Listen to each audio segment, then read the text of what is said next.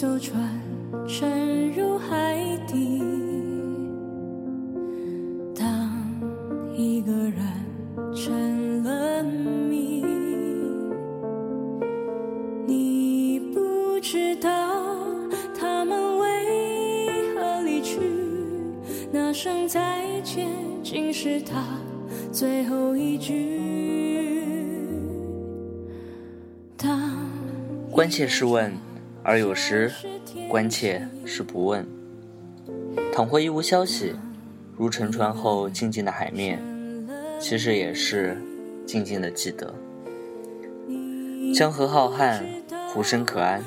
朋友们，你们是否已经看过《后会无期》了呢？电影是从东极岛开始，东极诸岛属于浙江省舟山市。东极诸岛远离舟山本岛，距沈家门四十五公里，拥有大小二十八个岛屿和一百零八个岩礁，不仅有浓厚古朴的渔家特色，更有那美不胜收的风光。它几乎包揽了真正意义上的阳光、碧海、岛礁、海味，且气候宜人，水质清澈，是少有的纯洁之地。当然了，我这些资料全是百度上的，你们也可以自己去找。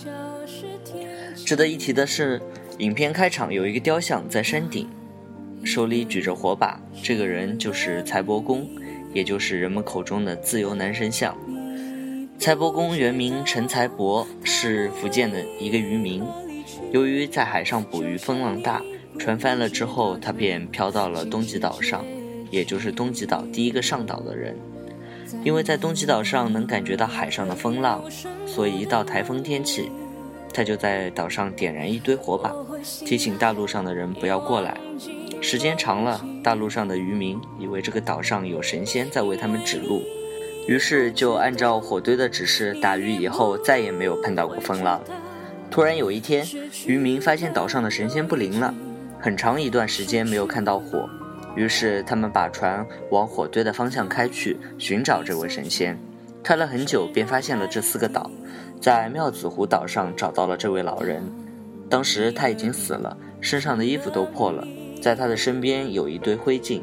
于是大家明白，原来不是神仙，而是陈财伯在帮助大家，以致最后快死的时候都没有忘记过大陆上的渔民。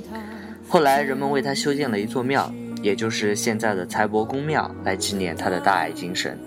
当然，韩寒说了，在电影里放政治隐喻是一个很无聊、很幼稚的事情，所以我也只是在开场和大家说一说这样的一个背景。所以，嗯，这个节目无关任何政治的东西。就像你不知道这。竟是结局。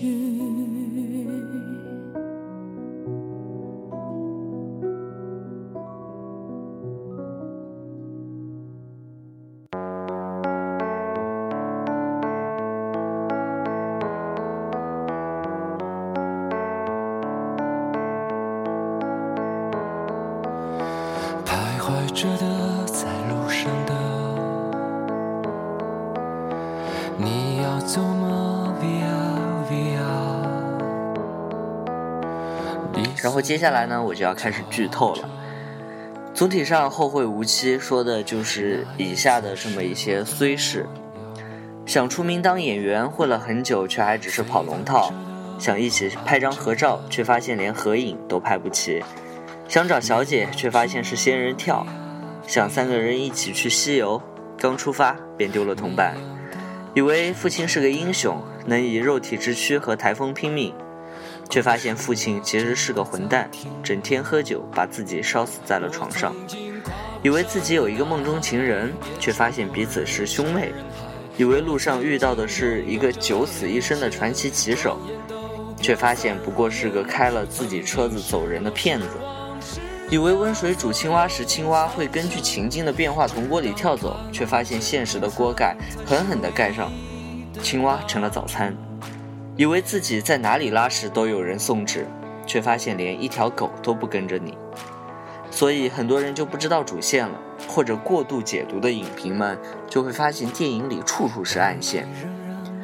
看到最夸张的影评是说江河其实是死了，因为电台节目中有一个男的，他用四只猫换了一条狗，然后之后他从天台上卖出去，而影评就说苏米、胡生、浩瀚、阿吕就是那四只猫，他们换成了那只马达加斯加。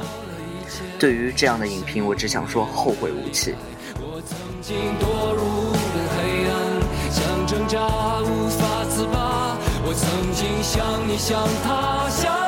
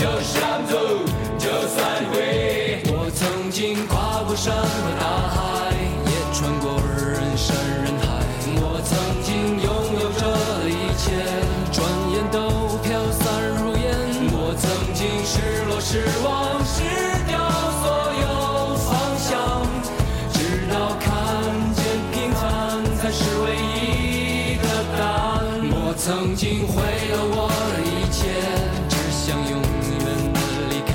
我曾经堕入无边黑暗，想挣扎无法自拔。我曾经像你像他，像那野草野花，绝望着，渴望着，也哭也笑的平凡着。我曾经跨过山和大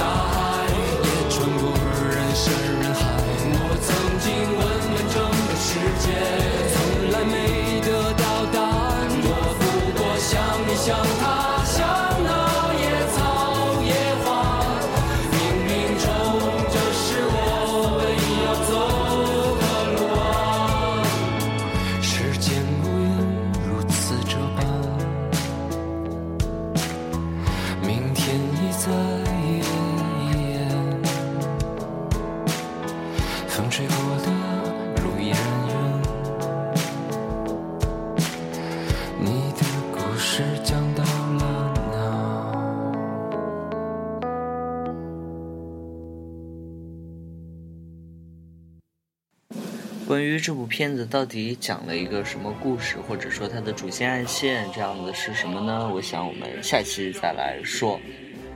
我想这期节目中补充的一点就是《东极岛之歌》这首歌的一个背景是怎么样的。《海浪都来亲吻你，鱼儿都来游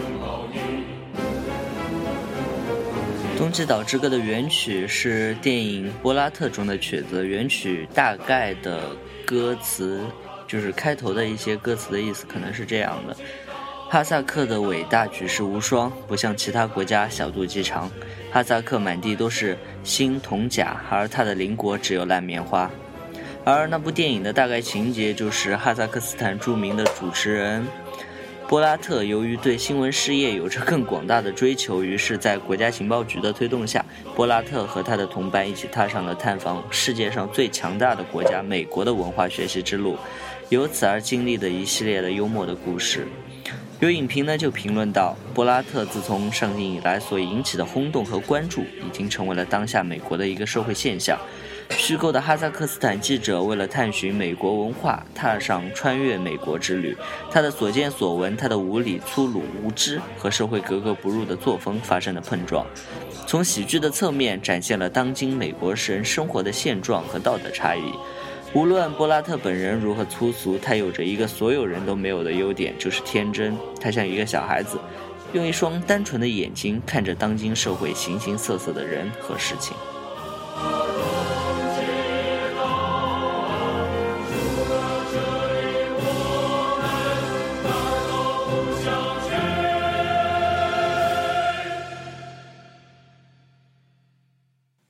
然后呢今天这期节目就到这儿我们其他的事情下期节目再讲。然后最后放一首女儿情万总真的是把我唱醉了。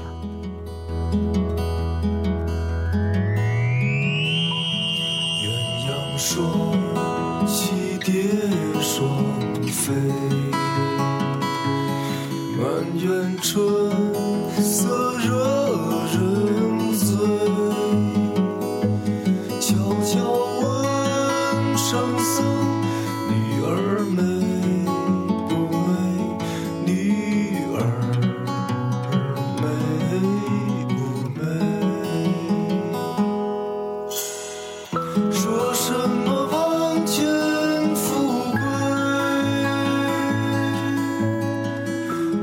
some